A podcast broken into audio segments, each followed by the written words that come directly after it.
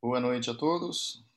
Estamos aqui no grupo de Filosofia e Espiritismo da Casa Espírita Cristã, sábado 18 de setembro de 2021, e hoje iniciamos um tópico novo, né?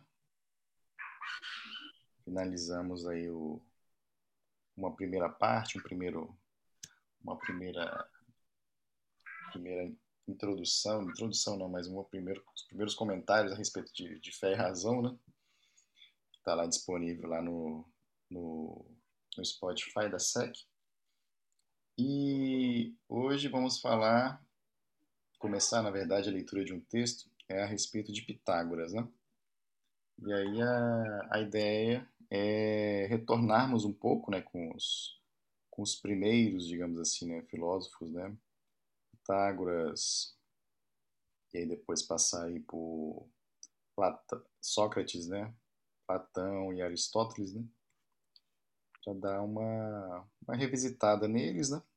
E que, que, isso também é reforçando um pouco, né, da, da base para uma base, né, para futuros estudos, né, que acabam é, por vezes, né, chamando um desses desses antigos, né, Sócrates, Platão, Aristóteles.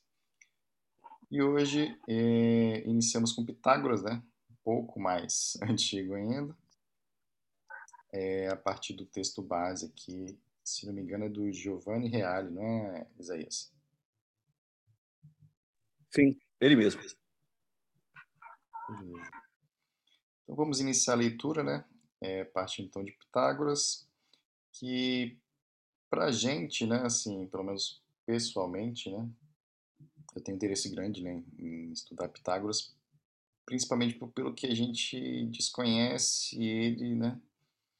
O lado um pouco mais filosófico, digamos assim, né?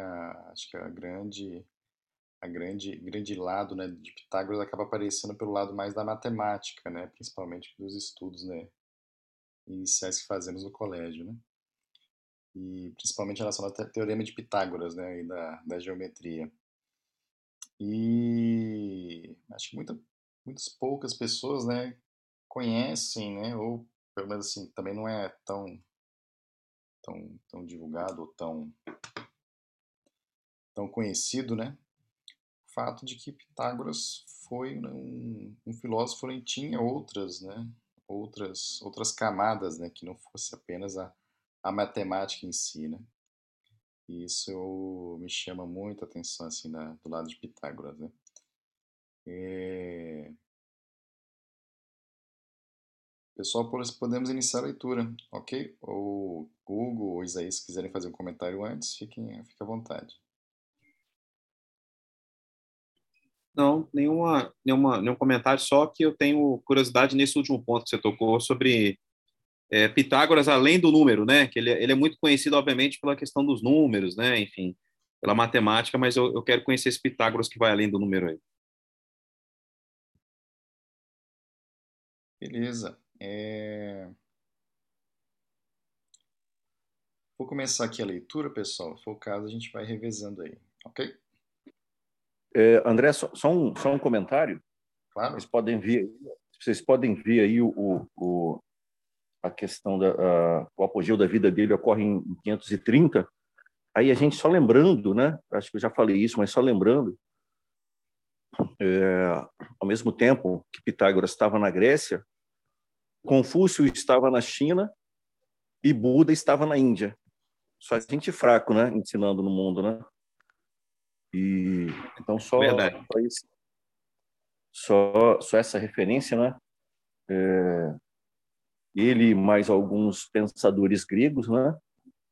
São da mesma época e juntamente com Confúcio na Índia e, e com e com Buda na China. É interessante a gente notar que é, uma, uma parte dos pensadores da Grécia eles conheciam o Egito, foram para o Egito, e Pitágoras é um deles.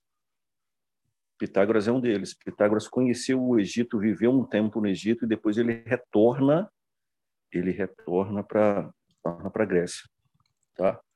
Então só esse só esse detalhe, né? Bem lembrado, Isaías, é, desse momento histórico, né, que temos grandes personalidades, digamos assim, né, contemporâneos, né, em locais geograficamente distantes, mas contemporâneos, né, bem, bem bacana.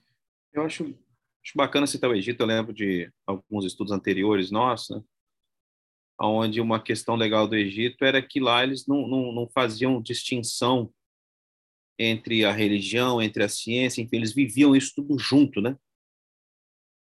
E às vezes era difícil para ser entendido, né, pelo grego, que às vezes vinha só com o lado da razão, e lá no Egito existia também muita valorização da espiritualidade, da intuição, e a dificuldade que eles tinham para chegar lá e às vezes absorver uma, uma forma de viver e pensar completamente diferente. O, e, e, e, só um detalhe, Hugo, com relação a Pitágoras, ele vive dessa, assim, Pitágoras acho que é uma, uma, uma, uma exceção, né? porque a filosofia ela vai tendendo a, a, a, se desgarrar na Grécia, ela vai tendendo a se desgarrar da religião, né? E caminhar para o lado racional, para o lado e aí chegando até Aristóteles, né? Aristóteles é o ápice disso, né? Da razão do, do silogismo, né? Da racionalidade. Mas Pitágoras ele vive imerso nesse mundo, né? Do mundo da espiritualidade, da religião, da razão né? É, ele, ele vive dessa forma. É, e tanto que a escola, a, a escola dele era é, muito baseada nas escolas de mistério né, do Antigo Egito. Né?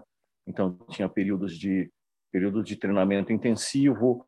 É, é, se vocês se lembram, é, Justino, Justino, ele contando a vida dele, ele fala, ele estudou com os pitagóricos, né? Mas lá em 200, cento e alguma coisa, 200 depois de Cristo. E aí, o que que ele disse? Olha só, é, nos primeiros nos primeiros anos ele teve que estudar música, teve que estudar né, outras é, é, outras vamos chamar matérias, né? Mas que não a filosofia, para depois chegar na filosofia. Então tinha todo um período inicial Aí Justino não queria isso, Justino queria direto para a filosofia. Ele saiu dos pitagóricos e, e, e foi para os neoplatônicos. Mas assim, só para mostrar que é, é, mesmo lá em cento e alguma coisa, 200 depois de Cristo, para entrar nos pitagóricos, você tinha que ter todo um estudo inicial, né?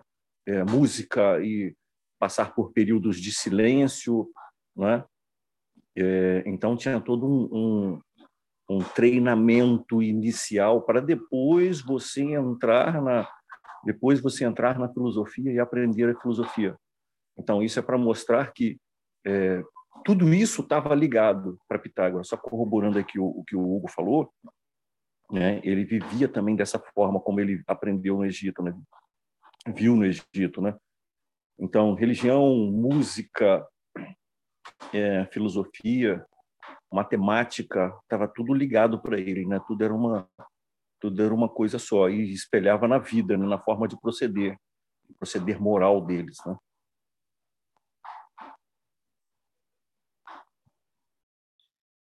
Bacana.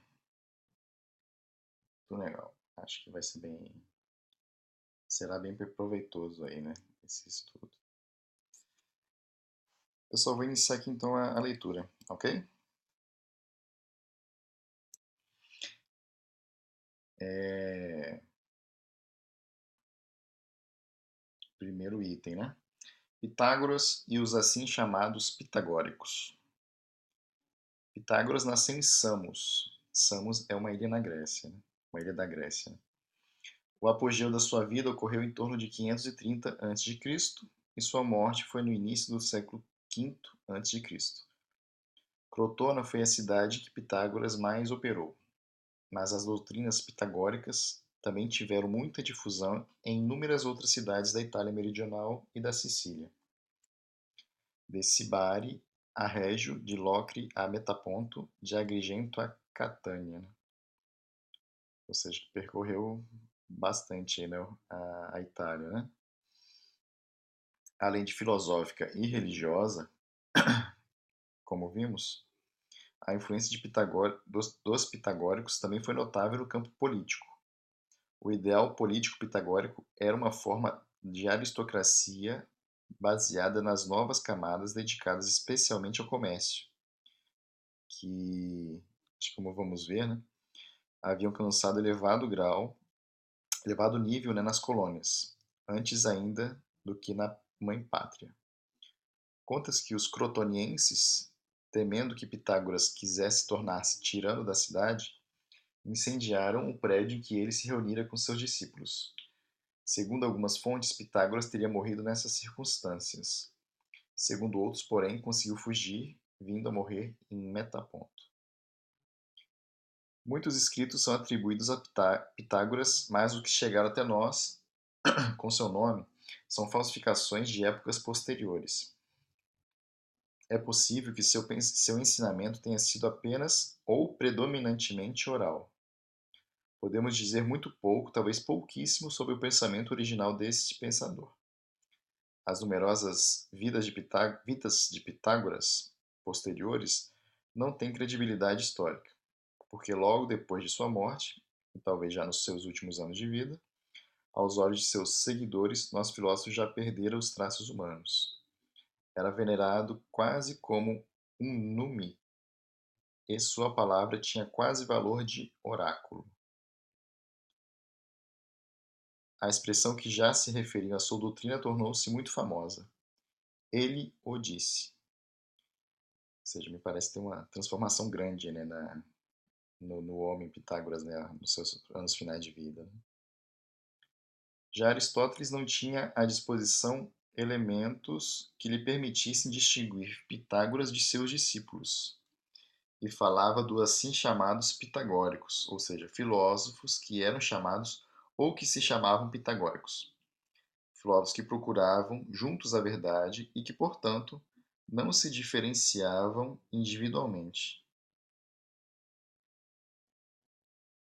Não é possível falar, portanto, do pensamento de Pitágoras, considerando individualmente, e sim do pensamento dos pitagóricos, considerados globalmente. Aqui uma primeira parte desse texto, né? Querem fazer um comentário, pessoal?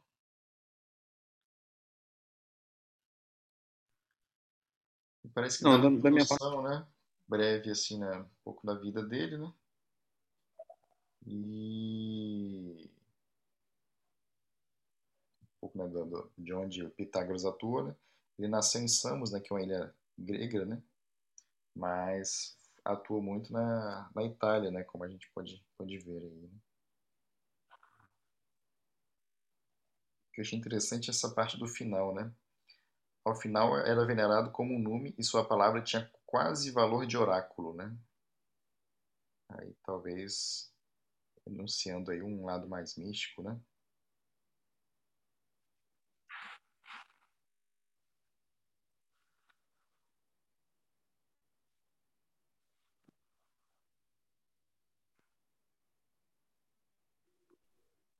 Dar continuidade aqui no. Aliás, antes de continuar aqui, né?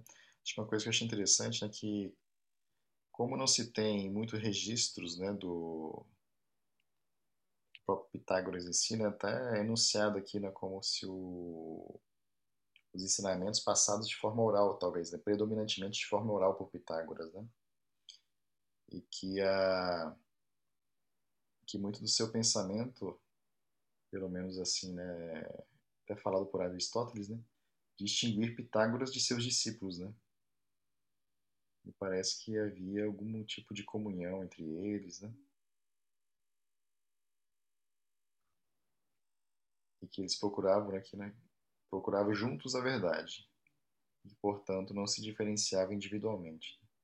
Também é algo que me destacou aqui nessa, nesse texto inicial. Sim, eles, eles viviam é, ao mesmo tempo que era uma que era uma escola de filosofia, era também uma, uma, uma de certa forma uma escola de vida, né? É, e eles viviam em, em, comunidades, viviam em comunidades, se alimentavam em comunidades, né? Então era justamente dessa forma mesmo, né? O procurar juntos como uma comunidade, né? A verdade.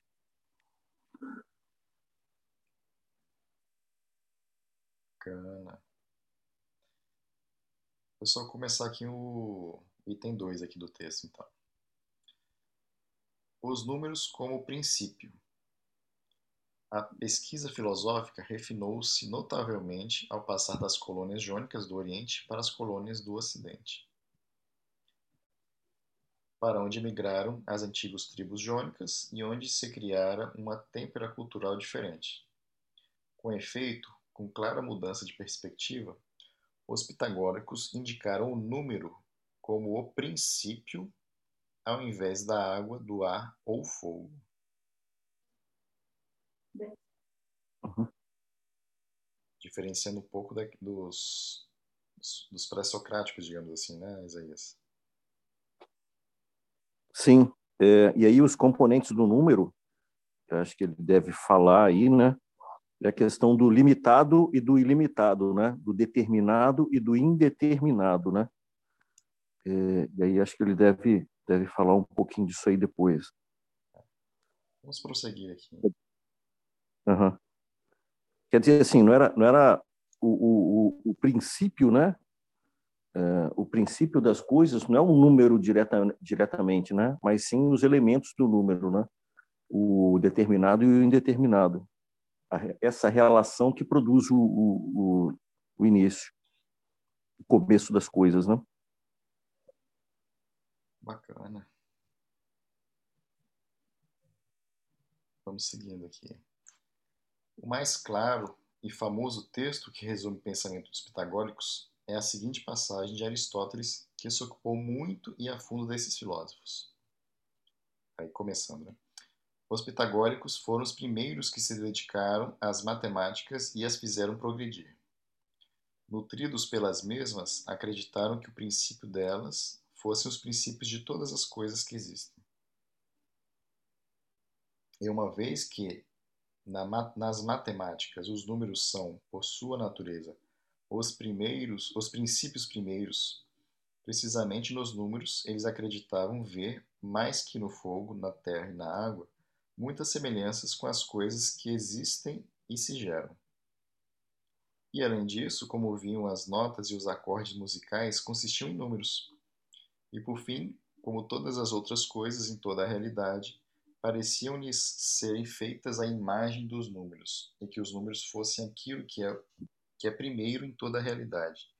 Pensaram que os elementos dos números fossem elementos de todas as coisas, e que todo o universo fosse harmonia e número. Aí a descrição de, de Aristóteles né, a respeito de, dos pitagóricos. Né? À primeira vista, essa teoria pode causar estupefação. Na realidade, a descoberta de que em todas as coisas existe regularidade matemática, ou seja, numérica, deve ter produzido uma impressão tão extraordinária a ponto de levar à mudança de perspectiva da qual falamos e que marcou uma etapa fundamental no desenvolvimento espiritual do Ocidente. No entanto, deve ter sido determinante para isso a descoberta de que os sons e a música a qual os pitagóricos dedicavam quase grande atenção, né, como meio de purificação e catarse, são traduzíveis em determina determinações numéricas, ou seja, em números. A diversidade dos sons produzidos pelos martelos que batem na bigorna depende da diversidade de pesos dos martelos, que é determinável segundo o número. Ao passo que a diversidade dos sons das cordas de um instrumento musical depende da diversidade de comprimento da corda, que é analogamente determinada segundo o número. Além disso, os pitagóricos descobriram as relações harmônicas de oitava, de quinta e de quarta, bem como as leis numéricas que as governam. Né? 1 para 2, 2 para 3, 3 para 4. Não menos importante deve ter sido a descoberta da, da incidência determinante do número nos fenômenos, fenômenos do universo. São leis numéricas que determinam os anos, as estações, os dias, os meses, né? assim por diante. Mais uma vez, são as leis numéricas precisas que regulam o tempo da incubação do feto dos animais e os ciclos de desenvolvimento biológico e vários fenômenos da vida. Só um, só um detalhe, é, já desculpe interromper aí, mas é, quando fala, é, quando termina aqui é, é, essa, essa parte de Aristóteles, é, isso, essa passagem de Aristóteles, quando ali no final ele fala que em toda a realidade pareciam serem feitas a imagem dos números e que os números fossem aquilo que é primeiro em toda a realidade. Pensava que os elementos do número fossem elementos de todas as coisas, que todo o universo fosse harmonia e número. Cara, isso me fez lembrar, é, isso me fez lembrar uma passagem, uma passagem não, desculpa, uma fala de Galileu Galilei, tá? Ele vai dizer, uh, Galileu ele vai falar a, a seguinte frase: a matemática é a linguagem a qual Deus escreveu o universo, né? E, e aí, nesse sentido, é, já antecipando, né, antecipando um pouco, é, Pitágoras ele vai, ele vai perceber o mundo, o mundo como número, né, a relação de números, né, dos elementos do número, é, o, o que é determinado, o que é indeterminado, o que é limitado e o que é ilimitado, né? é, o que é harmônico e o que é desarmônico, né? Então, é, essa realidade do número vai permear o mundo, né? antecipando aí um pouco Galileu Galilei, né? que vai dizer que a matemática é a linguagem com a qual Deus cria o universo. Né? E me lembrou muito isso aí. Me lembrou muito Galileu.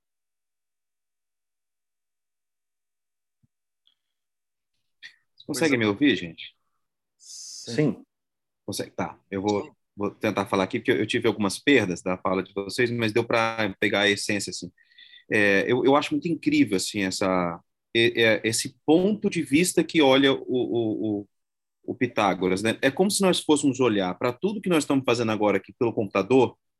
Eu estou vendo uma tela, a gente está vendo um texto, eu tenho áudio, né?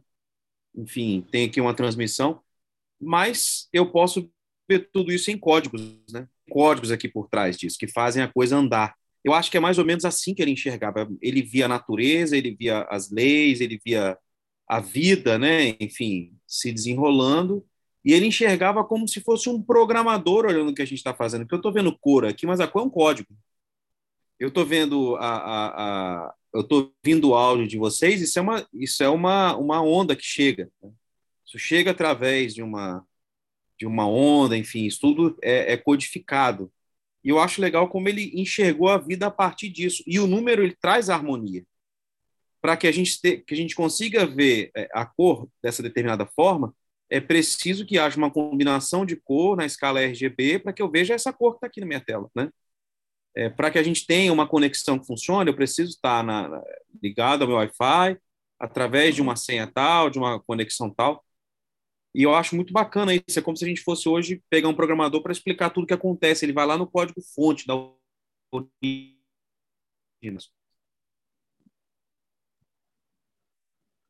é...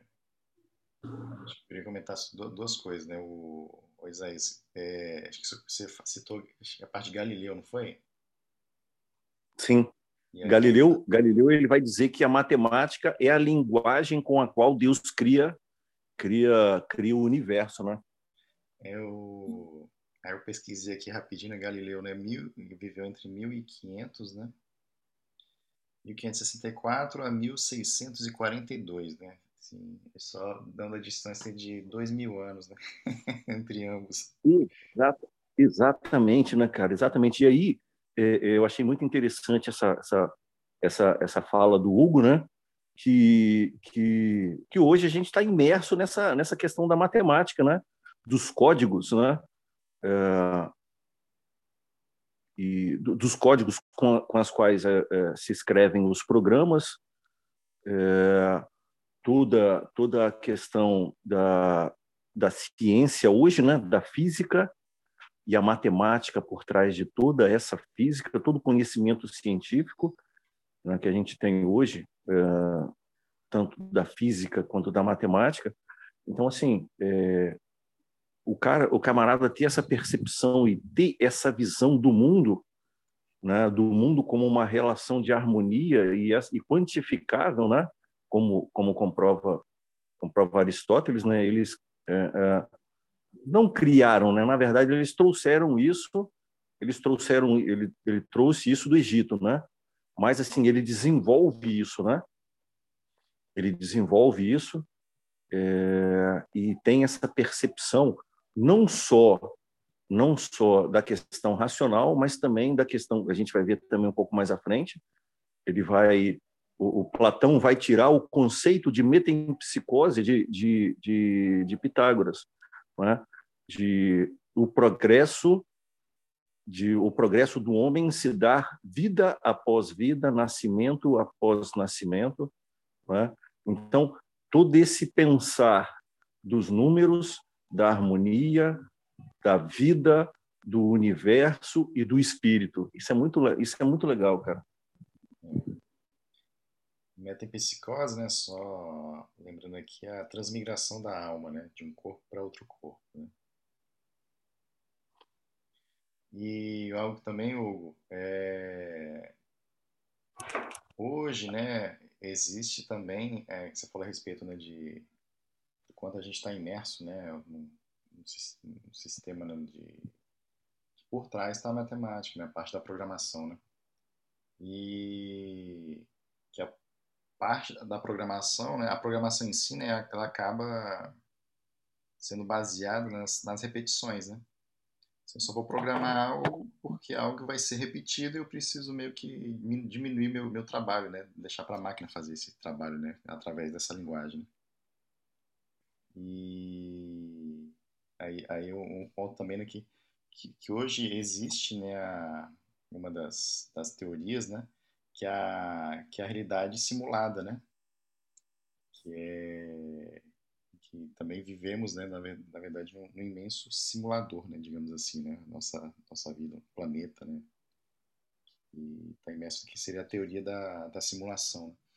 Eu não vou entrar muito nisso aí, só só queria, queria queria comentar, é né, bacana. mas tem muito a ver também com, com isso. Eu também não sei muito, muito profundamente, né?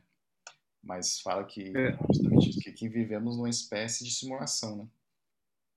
Como se fosse não no sentido de Matrix, né, mas é algo que é que assim que é, que é também olhando o lado de que uma verdadeira uma verdadeira realidade, né, a essência que às vezes a gente acaba olhando aqui, né, está em outro plano, né? Então essa essa essa realidade que nós vivemos é uma, uma realidade simulada, né, como se fosse isso.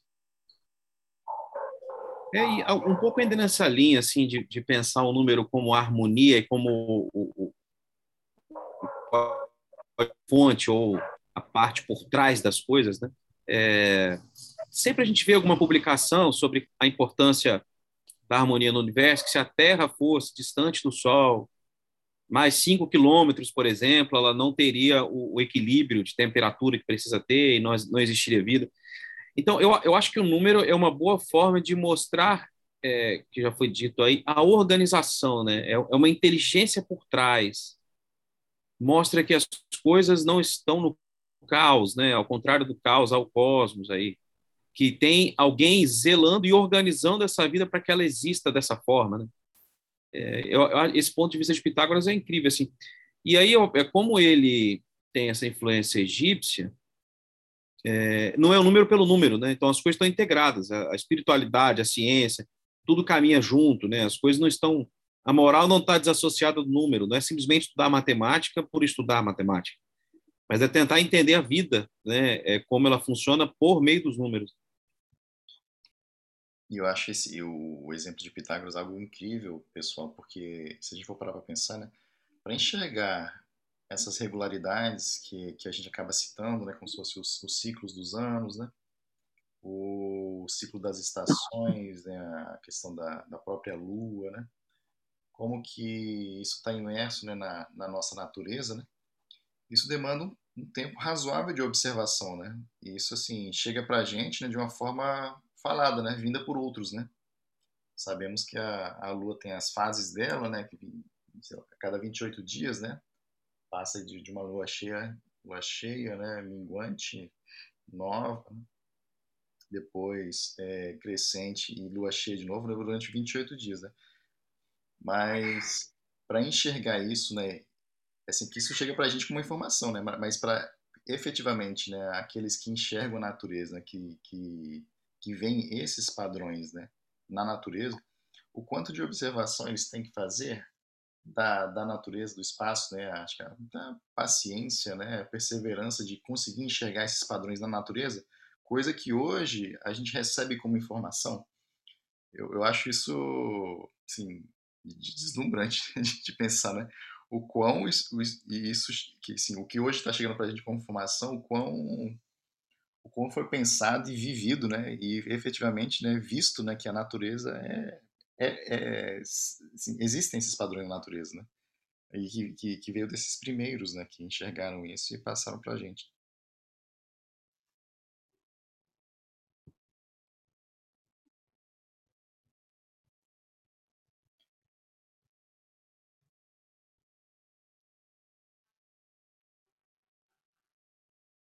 Aí outro exemplo também na, da própria música, né? Que acabam também podendo ser representadas, né, por, como escalas ou né, frações, né, de uma da, das relações harmônicas, né? E eu... É, exatamente, o negócio da música é bem bacana, né? Você tem a música é algo que encanta, ela é, é pode ser algo extremamente emocionante, né? É, pro, proporciona sentimentos, entretanto, ela tem a sua sequência numérica por trás ali. Isso é uma boa forma de representar como as coisas estão ligadas. Né? Sim. Quase arte, matemática, né? Filosofia, tudo junto. É, exatamente.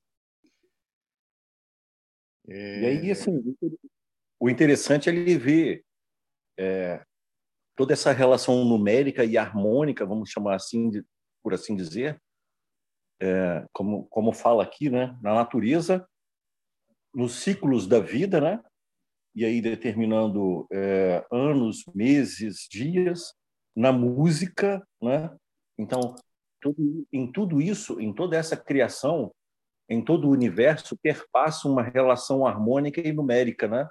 E essa é a essência da existência para ele é muito legal essa percepção, nessa observação, essa observação, né? É...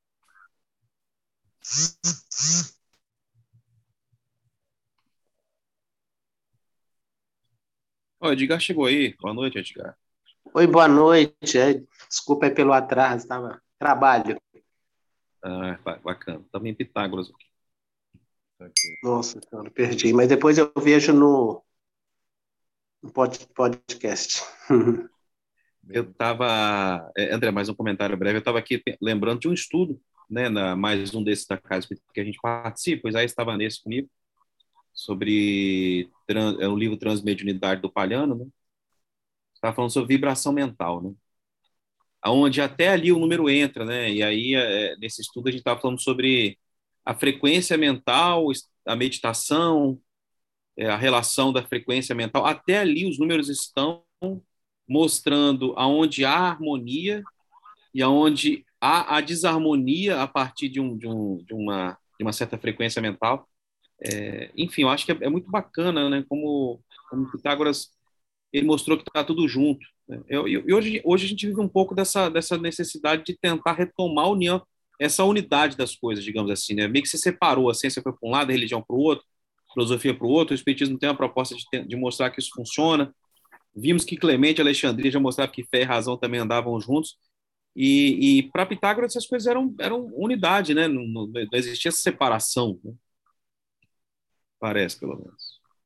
Mas, mas a gente tem que ver também que o conhecimento, né, ele, ele, ele, se, ele aumentou muito, né? Não sei se, se esse leque, né, com, a, com o desenvolvimento da ciência, como é que seria assim você juntar tudo, né? Porque é muita coisa, não sei.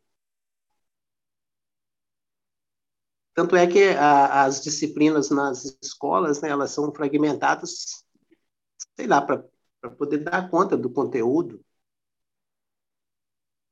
Mas talvez o que você esteja falando, eu entendo, é, é, é a forma de ver essas coisas separadas, né? Elas estão separadas por uma questão didática. Mas a gente, acho que o que a gente está perdendo é, o, é o, a ideia de que elas estão intimamente relacionadas, né? É por aí. Eu não conseguiria muito falar é. sobre educação, né? Eu, não, eu tenho, assim, é, zero condição de falar disso, né? Na escola, melhor método e tal. Mas é um pouco do que você falou no final. É, é como se a gente estivesse falando o seguinte: olha, é, ao falar de Deus, eu posso falar através de números que mostram é, uma organização e uma inteligência. Posso falar também de fé, mas uma coisa não exclui a outra, né? Posso falar de razão, que vem do pensamento da filosofia, sobre a compreensão da origem, etc. E que essas coisas elas podem caminhar juntas, né? Elas não são opostas, não são água e óleo, né? Que não se misturam. Pelo contrário, né? Essas coisas elas elas são todas partes de uma parte de um, de um mesmo todo. Né? Isso. É, tanto é que alguns processos, é, alguns, alguns métodos educacionais, né, algumas visões mais atuais, é, tenta fazer essa integração né, entre geografia, matemática, português, é, talvez buscando isso, né? É, então tem muita, muita, muitas linhas pedagógicas hoje que busca isso, né? Fazer essa com os alunos, né? É, por causa disso, né? Porque as pessoas sabem que realmente elas estão elas estão separadas só por uma questão didática mesmo, né? Quer ver, é, quer ver um exemplo disso, do que o, do que o Hugo falou? É, eu tenho reações químicas é, que são produzidas e que permitem é, e que permitem é, emissão de calor que torna que torna a vida possível na Terra. Não é isso? Isso vem do Sol. Eu tenho também aqui reações químicas, leis da física, não é? é leis da física, e aí eu estou falando da questão gravitacional, é, leis da física, questões biológicas. Então, tudo isso, tudo isso que eu estou falando, física, química, biologia e N outras, N outras ciências, eu estou falando de vida. Mas eu falo da vida, eu quando eu falo da vida, eu vou falar é, é, da vida na forma da química ou da vida na forma da biologia, né? Ou das relações da física que proporciona. Então, assim, tudo isso é ponto de vista e a gente não percebe. É, e é isso que, que, que o Pitágoras ele, ele coloca para a gente, né? E, e, hoje é um desafio absurdo, não é? Perceber a existência como esse todo, como essa integração, não é? Perceber a existência como você olhar, é, perceber a existência como se você estivesse olhando a floresta e não a árvore, né? Percebe? Olhar esse todo, toda essa abrangência que produz a vida é, e você refletir sobre isso. E aí entra a função da filosofia, né? Entra, seria a função hoje da filosofia, né? é, essa essa reflexão, esse ponto de vista, esse ponto de vista mais geral que engloba toda a existência, né? E toda essa reflexão em torno da em torno da vida e do homem, né?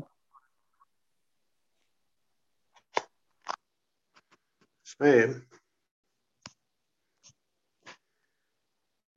Bacana. Isso aí é bem bacana é, isso. Existe uma, não sei se é ciência, a gente pode chamar, é, existe uma visão holística, né? Algumas pessoas têm uma visão holística da vida. Esse holística parece que é dizer isso, né? Você vê o ser humano como um todo, né?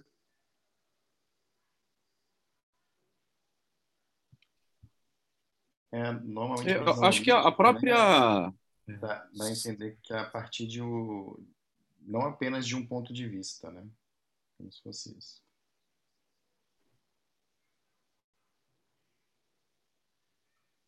E mais abrangente. Acho que a própria.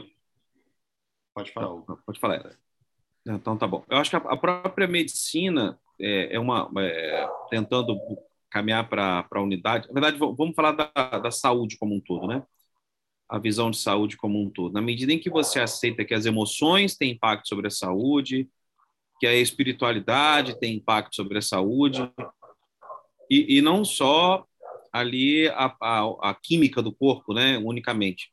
E eu acho que é assim, é assim sobre a vida, né? Na medida em que a gente começa a, a perceber que essas coisas estão integradas, como o Isaías falou, né? Eu não vejo a árvore, eu vejo a floresta. Acho que a saúde ter evoluído é bem bacana. A gente tem como dica aí o, o Dr. Sérgio Felipe, que é um, é um espírita, professor da, se eu não me engano, da USP, tá? Medicina. Ele criou uma, uma disciplina medicina e espiritualidade para mostrar que as coisas existem, que elas estão integradas. Né? Então, enfim, acho, acho que esse é um caminho. A gente voltar para a unidade, acho que é um caminho quase que natural, pelo menos, bom, meu ponto de vista.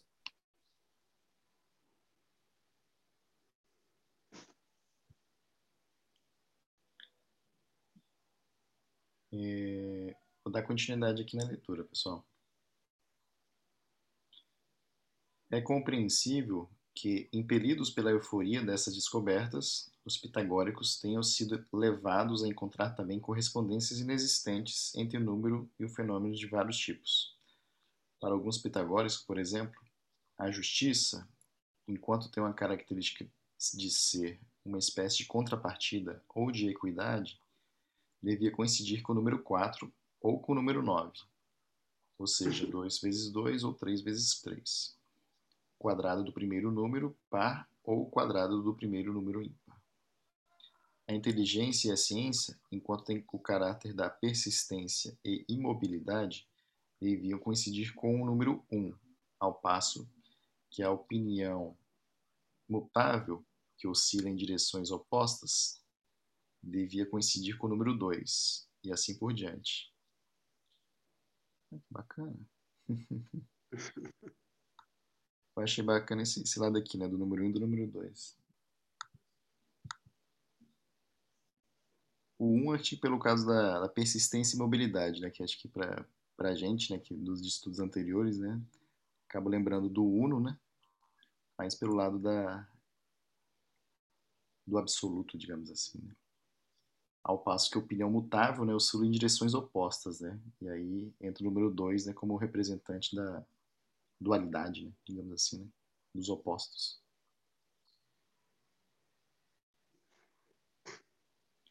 De qualquer modo, é muito claro o processo pelo qual os pitagóricos chegaram a pôr o número como princípio de todas as coisas. Entretanto, o homem contemporâneo talvez tenha dificuldade para compreender profundamente o sentido dessa doutrina, caso não procure recuperar o sentido arcaico do número. Para nós, o número é uma abstração mental e, portanto, ente da razão. Para o antigo modo de pensar, até Aristóteles, porém, o número é a coisa real e até mesmo a mais real das coisas. E precisamente enquanto tal é que veio a ser considerado o princípio constitutivo das coisas. Assim, para eles, o número não era um aspecto que nós mentalmente abstraímos as coisas, mas sim a própria realidade, a physis das próprias coisas. Opa a física das próprias coisas. Termina aqui esse trecho 2 aqui. Bacana. Que tem esse lado, né, da de, de hoje, né, utilizar a, a matemática, né, para descrever, né, digamos assim, né, as, os fenômenos existentes, né? Mas tem um lado mais profundo, né, que é o lado de que existe a regularidade né, desses fenômenos né, acontecendo. Né? Que é, para a gente, né, o número está lá para representar, né, digamos assim. Né?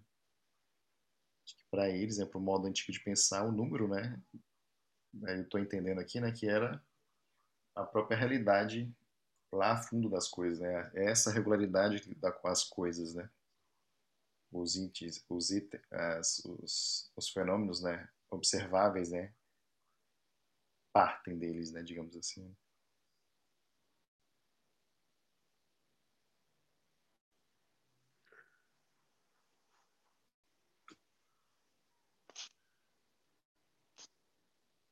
Pessoal, se quiserem comentar, eu vou iniciar agora o tópico 3, caso não haja comentário. Um Os elementos das quais derivam os números, né? Todas, todas as coisas derivam dos números. Entretanto, os números não são o prim... o- Alguém quer falar alguma coisa?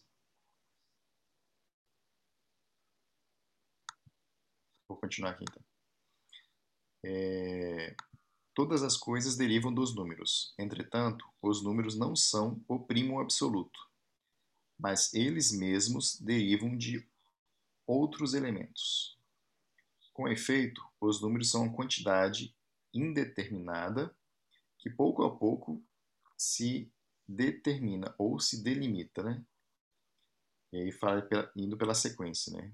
1, 2, 3, 4, 5, 6, né? etc. até o infinito, né? Assim, dois elementos constituem um número. Um, que é indeterminado ou ilimitado, e outro, que é o determinante ou limitante. Desse modo, o número nasce de acordo do acordo entre elementos limitantes e elementos ilimitantes. E por sua vez gera todas as outras coisas. Ah, é assim, né? Assim, dois elementos constituem o número, né? Um elemento indeterminante ou ilimitado e outro determinante ou limitante. Esse nome número nasce do acordo entre elementos limitantes e elementos ilimitados. Todavia, justamente porque são gerados por um elemento indeterminado em um elemento determinante, os números manifestam certa prevalência de um ou outro desses dois elementos. Nos números pares predomina o indeterminado, e portanto os números pares são menos perfeitos para os pitagóricos, ao passo que os, nos ímpares prevalece o elemento limitante, e por isso são mais perfeitos.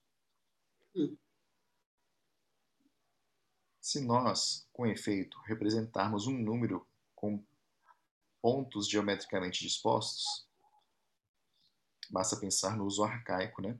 De utilizarmos pequenos seixos para indicar os números e realizar as operações, de onde derivou a expressão fazer cálculos e de onde também derivou o termo calcular, né? Vem do latim cálculos, que quer dizer pedrinha ou pequeno seixo. Podemos notar que o número par deixa um campo vazio para a flecha que passa pelo meio e não encontra um limitante, né? ao passo que seu defeito de ser limitado, que mostra o seu defeito, né? de ser ah, de ser limitado, ao passo que nos números ímpares, ao contrário, apresentam sempre uma unidade a mais que os delimita e os determina, né? Aqui meio que representando os pares, né? Uma setinha, em cima um ponto e no baixo outro ponto, né? Então, dois pontos, número dois, né? E da setinha não parte nada, digamos assim, né? A mesma coisa com o 4, né? E o 6, né? E do 3, né? É, em cima da setinha um ponto, debaixo da setinha outro ponto, e ao lado da setinha um, um outro ponto, né? E aí indicando Esse é o três. limitador. Exatamente, como se indicasse uma. Um obstáculo, uma barreira. Dá a impressão aqui, né, que, que é como se fosse os. Os. Um gerador, né? Deu a entender como se fosse isso, né? Acho que ele é o limi- limitante, né? Esse, esse pontinho. Que no outra seta fica livre, não tem nada limitando no par, tá vendo? É, exatamente. Setinha vai embora. Aqui não. O pontinho limita, que engraçado. É. Eu sempre gostei mais dos números pares, engraçado. Eu também. Mas tá bom. Não vou discutir com Pitágoras, não. É justamente Talvez ele né? entenda alguma coisa. Oi?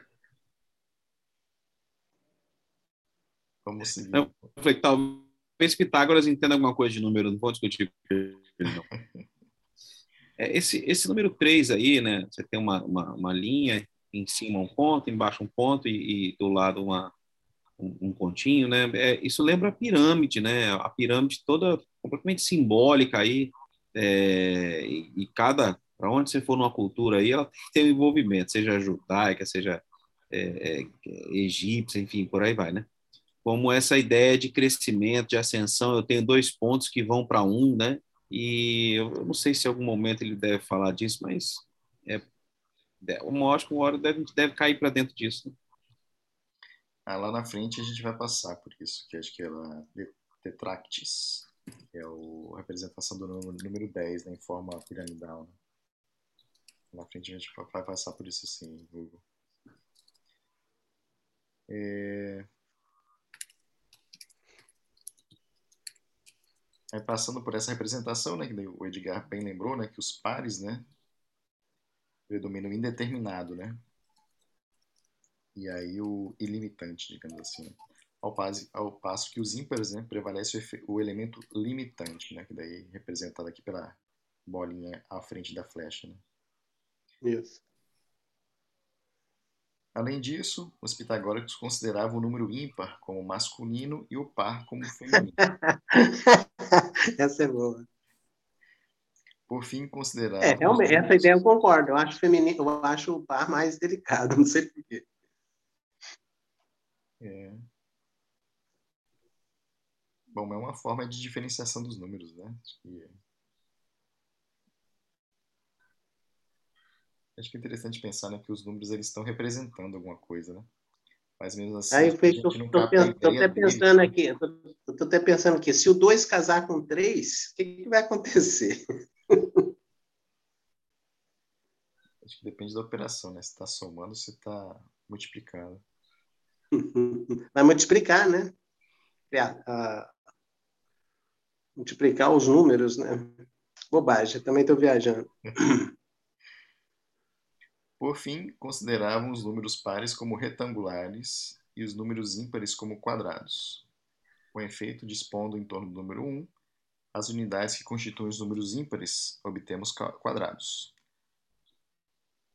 Ao passo, né, que dispondo de modo análogo às unidades que constituem os números pares, obtemos retângulos, como demonstram as figuras seguintes. Né? A primeira, né, exemplificando os números de 3, 3, 5 e 7, e a segunda, números 2, 4 e 6. Né? Que a partir do 1, né, para cima um para um lado, daí forma um quadrado. Né? Mais um para cima e um para o lado, forma outro quadrado. Né? E aí dispondo aqui um, um número par, né, o 2, né? a partir dele, né? colocando um acima e um para o lado, aí forma um outro retângulo. Né? É uma forma visual, digamos assim, né, de, de, é. de representação. Né? Para quem está nos escutando, né, acho que a gente está aqui, acho que vocês podem buscar aqui o texto, né? A gente pode talvez até deixar lá, né, o que é o Pitágoras, né, o capítulo de Pitágoras do Giovanni Reale. E para quem depois quiser dar uma olhada também na, na representação aqui que está no texto, né? O 1 dos pitagóricos não é par nem ímpar, é um par ímpar. Tanto é verdade que dele procedem todos os números, né? tanto pares como ímpares. Agregando a um par, gera um ímpar. Agregando a um ímpar, gera um par. O zero, porém, era desconhecido para os pitagóricos e para a matemática antiga. Isso mesmo, zero apareceu muito depois. O número perfeito foi identificado com o 10, que visualmente era representado como um triângulo perfeito, formado primeiro formado pelos primeiros quatro números e tendo o número 4 de cada lado. Né? Aqui que eu comentei aqui o tetractis. A representação né, mostra que o 10 é igual a 1 mais 2 mais 3 mais 4. Mas não é só isso, né? Na década, que é o número 10, né? Estão contidos igualmente os pares, quatro pares, né? Que é 2, 4, 6 e 8. E os ímpares, né? Quatro ímpares, né? Que é o 3, 5, 10, 7 e 9, né? Sem que, sem que predominem uma parte. Além disso, resultam iguais os números primos e não compostos, né? 2, 3, 5 e 7, e os números segundos e compostos, né? 4, 6, 8 e 9. Também possuem igualdade de múltiplos e, e submúltiplos, com efeito a três submúltiplos entre os 5, né? Que é 2, 5 e 3, 2, 3, 5, e três múltiplos desses, desses três acima, né? que, é o, que é o 6, o 8 e 9. Né? Ademais, no número 10, né, estão todas as relações métricas né, de igualdade, a de menos mais, a de todos os tipos de números, os lineares, os quadrados e os cúbicos.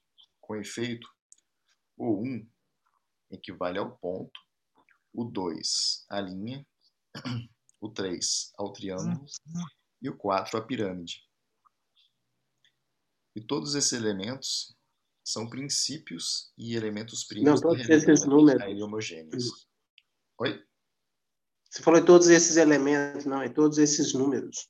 Desculpa e todos esses números são princípios e elementos primos da realidade a ele homogêneos. Né? Considere, leitor, que esses cômputos são conjecturais e que os, que os intérpretes se dividem muito sobre uma questão. Né?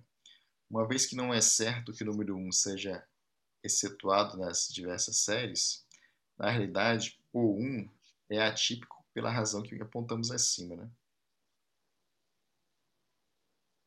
Que o número 1 né, não é nem par nem ímpar, né? Essa que seria. Por isso que o é. seria o atípico, digamos assim. Foi assim que nasceu. Estão conseguindo, conseguindo me ouvir aí, pessoal? Agora sim, Hugo. Estão tá, ouvindo? Sim. Beleza. Eu, tô tendo umas perdas aqui, eu perdi umas partes. Mas, enfim, deu para poder ouvir um pouco da, da sua leitura sobre os números, né? E, para ser bem sincero, eu não entendi boa parte do que ele está falando ali, mas nem sempre você precisa entender tudo para perceber que há uma sabedoria por trás. É o mesmo que, voltando. Falhando. De forma geral. É, ao olhar um sistema funcionando, está falhando? Está falhando, Hugo. A gente está perdendo a sua. Ah, então, Melhor, melhor, melhor tocar, então. Mas faz a última tentativa aí. Tá, eu vou tentar mais uma vez aqui. É que mesmo não entendendo profundamente, ou até um pouco do que ele está falando, a gente percebe que há uma sabedoria por trás, né? Eu não preciso entender de um código no sistema para entender que ali há uma sabedoria, que há algo além do que eu, do que eu conheço, né? Resumindo muito aí. Eu queria falar mais, mas era isso. Uhum. Beleza. Bom, e foi assim que nasceu a teorização do sistema decimal, né? Bem como a codificação da concepção da perfeição do 10, que permanece operante por séculos, né? Com a base né, da, da matemática. Sistema decimal. O número 10 é perfeito e, segundo a natureza, é justo com todos. Né? Tanto nós, gregos, como outros homens que nos defrontemos com ele em nosso numerar, mesmo que sem querer. Né? É, só, só uma pausa aí. É, Estou pensando aqui, é, como é que, que é interessante isso? O Pitágoras achou que o 10 era perfeito, certo? É, e foi por durante séculos, né? Mas depois, claro, com, com o desenvolvimento né, do, do conhecimento e tal, descobriu-se que havia coisa a mais. Aí me lembrou um pouco também de Newton, né? É, os, a física de Newton, né? Ela sofreu muita, é, tipo uma revisão, alguma coisa assim, com, com a relatividade trazida por Einstein. Como é que é, que é interessante isso, né? Um, um determinado entendimento, ele às vezes vige por por séculos e de repente surge, né, uma nova um novo conhecimento que que põe em xeque aquilo, né? Como é que isso aí me lembrou essa questão do, do Newton. E ontem, é, essa semana, não sei se vocês já ouviram falar em, em Hipácia.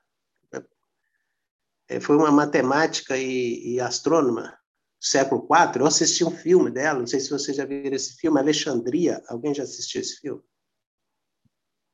O nome do filme é Alexandria, mas é sobre a vida dela. É Empate de Alexandria, né? É muito bom o filme, Edgar. É, eu recomendo, nossa. E, e ela também perseguia uma ideia, é, o filme mostra isso, eu achei interessante. Ela achava que os movimentos do, dos astros seriam em círculos, porque o círculo era a figura perfeita. E ela passa a vida dela toda desconfiada disso, que não é, que tinha alguma coisa além disso, que pelo movimento do, dos astros tinha alguma coisa que não não estava batendo, né, com essa com essa esse movimento circular de todos os astros. O próprio movimento da Terra, ela começou a perceber que, nunca algumas coisas não não combinavam, né? Já no final da vida dela, ela descobriu, né, que o, que o movimento da Terra, eles já estavam é, conscientes de que a Terra não era o centro do universo, mas o Sol e que a Terra não girava em círculo, é, mas eles achavam que era em círculo. Todos os astros se movimentavam em círculo, que é, que é, que é o perfeito. Mas aí ela, no final do filme, junto com um outro colega, ela consegue perceber que o movimento da Terra é em elipse. E aí ela dizia que quando ela, quando ela descobrisse o que estava incomodando ela, ela poderia morrer tranquila, né? E aí ela, no final do filme, né, ela consegue perceber isso. Mas uma coisa que só foi confirmada muitos anos depois com, com Ptolomeu, né? Mas ela, o filme dá a entender que ela ali já percebeu isso, né? E, e ela teve um final assim muito triste porque ela foi morreu assim em praça pública, né? Para quem conhece a história dela. E eles é, esfolaram né, a pele dela de uma forma muito cruel, por causa de intrigas lá do, do cristianismo. Isso é até uma coisa que eu fiquei pensando nas nossas aulas, mas a gente vai discutir lá na frente, eu não vou entrar agora, quando o cristianismo estava se, se, tornando é, religião oficial de Roma e tal. Tinha muitos cristãos assim radicais. E ela acabou sendo vítima dos próprios cristãos, que queriam que ela convertesse ao cristianismo, ela disse que acreditava na filosofia, ela não, não conhecia Jesus, né? Então ela acreditava na filosofia. Isso aí foi motivo, né? Mas isso aí é uma outra história, depois a gente discute. O que eu estava achei interessante essa questão do, do, da ideia que a gente às vezes acha que as coisas são assim, e aquilo fica valendo por muitos anos, igual o número 10 aí, de repente tem algo a mais. É isso. Beleza. Filme é muito bom, viu, Edgar? Só para falar, quem tiver oportunidade, é parte de Alexandria, mas acho que o nome acho que deve ser só Alexandria, né? O nome do filme. E, e acho que só, só complementando, desculpa, o tempo está meio avançado, pessoal mas que eu, eu, também achei muito interessante o filme quando fala disso, né, que o, o círculo ele é tido como a, a figura geométrica perfeita, né? E aí a, eu lembrei dessa discussão mesmo aí, o, o, o, o Edgar, porque se, se, pelas observações né, dos, dos antigos, né, observações partindo do ponto de vista aqui da Terra, né? É, a Lua faz uma volta, né, um círculo, digamos assim, né, ao redor da Terra, digamos. E aí, só que outros planetas, né, a partir da Terra não tem essa essa trajetória certinha como o círculo, né? E eles chamavam esses planetas como planetas errantes. Isso mesmo. Não tinham a, a, a, órbita, né, perfeita, digamos assim, né?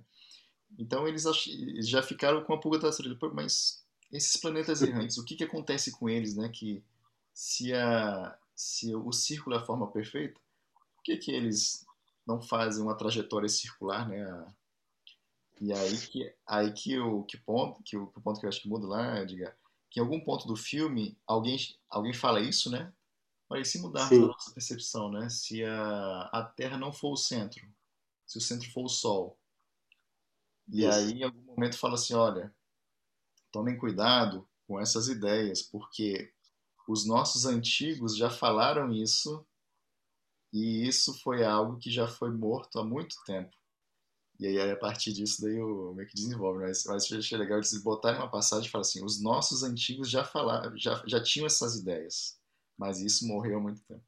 Nossa, eu achei tão legal assim de, de falar que esse conhecimento já existia, né? Mas por conta de algo do algo dominante, né, que não é possível, a Terra tem que ser o centro, né? Isso acabou morrendo, mas assim, de, de citar que já existiam ideias como essa de que o Sol seria o centro há muito tempo atrás, né? Olha só que, que bacana. Eu achei muito legal. Muito louco, né? E aí, quando se bota o Sol na, no centro, né? Aí as, as trajetórias vistas a partir da Terra ficam, assim, compreensíveis, né? Aí sim, os, os, os astros orbitando ao redor do Sol se parecem mais com o círculo, né? Que é o elemento perfeito, né? Que é dito por, é. pelos filósofos. Pessoal, terminamos esse trecho 3. Comentário excelente, Edgar. Boa lembrança aí pro final de semana de dica de filme. Pessoal, sobe para comentários finais e a gente depois dá para encerrar aí o, o, o, início de Pitágoras, de estudo de Pitágoras ainda no dia de hoje. Não, da minha parte, tranquilo. Não consegui sem comentários. Isaías, tranquilo? Tranquilo, para mim tá tranquilo, sim. Beleza, pessoal, então finalizamos hoje. Boa noite, é, bom final de semana a todos e continuamos com Pitágoras aí no sábado que vem. Deus quiser. Boa noite.